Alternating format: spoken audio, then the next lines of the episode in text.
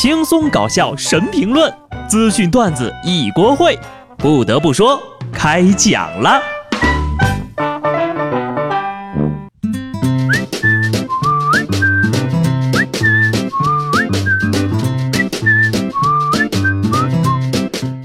Hello，听众朋友们，大家好，这里是有趣的。不得不说，我是机智的小布。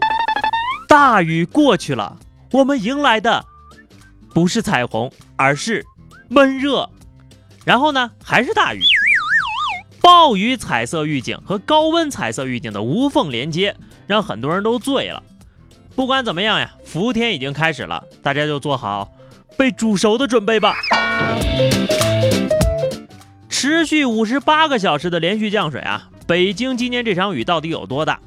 就这么跟你说吧，上班是游泳开潜艇，今年在北京呀，不仅要有车，还得有船才行。如果依萍找他爸要钱的那天的雨啊，就跟这几天的一样大，他也不至于出门去挨那顿打了呀。除了北京、四川宜宾的洪峰过境之后呀，鲁直同志、子瞻同志以身试水，勇气可嘉呀。宜宾市原市长黄庭坚同志携好友苏轼在抗洪第一线吟诗一首。我愿三江化成酒，浪来一口喝一口。后来呢，黄庭坚同志还在坚挺，苏轼同志就已经喝躺了。从名字学上来说呀，这黄庭坚赢了，躺着舒服，站着坚挺。不得不说的是，当年背诵全文的仇，今天可是全报了啊！当然了，如果古文都是这么短的话，我也不介意背诵啊。苏子与客乘舟游于赤壁之下，舟沉，赤壁赋晚。忽然下雨，忽然晴，特别容易让人情绪不稳定，发神经病啊！就昨天下午，在重庆轻轨上演了现实版的《釜山行》，一女子突然发狂撕咬其他乘客，那乘客呀满脸鲜血逃跑了。更可怕的是，该女子呢还舔地上的血渍。后来了解到呀，这姑娘啊是因为可能和丈夫的情感问题导致情绪失控了。目前呢，伤者送医，警方正对该事件做进一步调查。这就叫做狗咬人有药医，人咬人没法医了。排除法，首先这个肯定不是感冒，嗯，可能是因为太热了吧。你说被咬的那哥们儿心理阴影得多大？这一天终于来了，八零后又要承担起拯救末日的重担了。还有谁记得啊？那场九九年的保卫战，周围的人还不种豌豆等什么呢？啊，丧尸片白看了呀！不过呢，也奉劝大家不要惊慌，保护伞公司已经在处理这件事了，请放心，世界上根本不可能有什么丧尸病毒嘛。我决定啊，明天开始上班的时候呢，就带上我的三级头和三级甲再出门。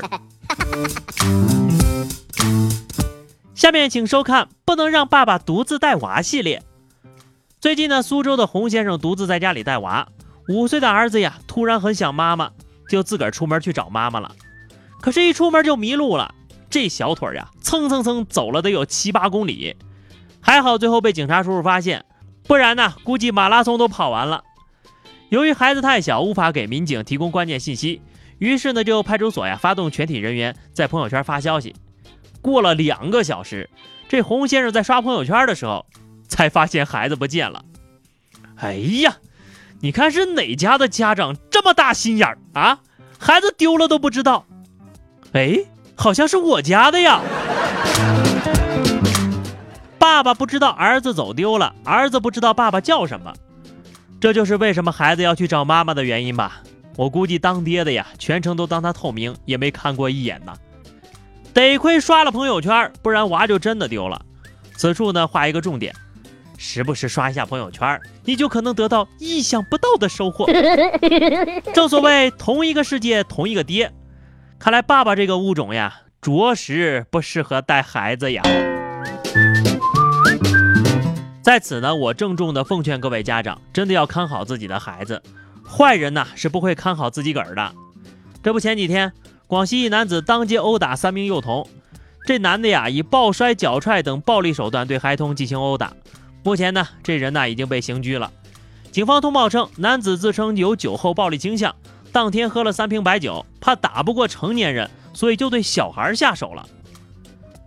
这就是传说中的拳打南山敬老院，脚踢北海幼儿园，一米以下全放倒，太平间里一跺脚，不服的站起来，没有一个敢喘气儿。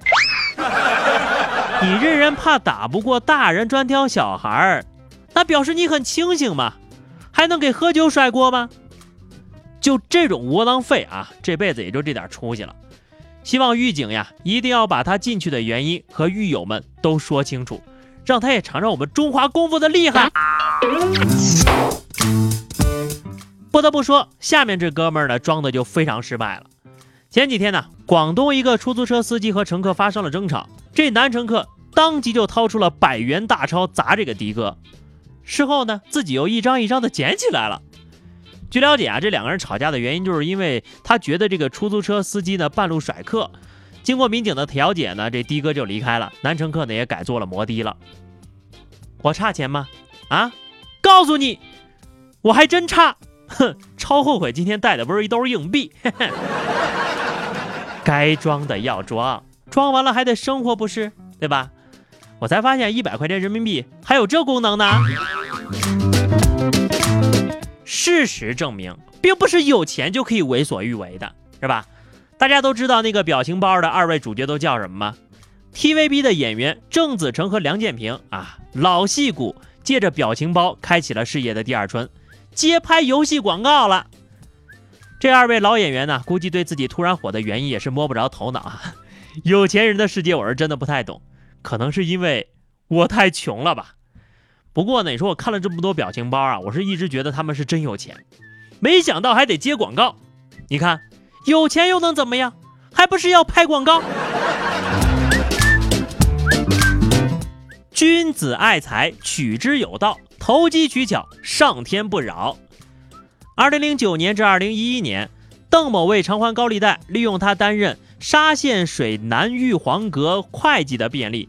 将这个水南玉皇阁存在沙县信用社内账户的八十余万元挪归个人使用。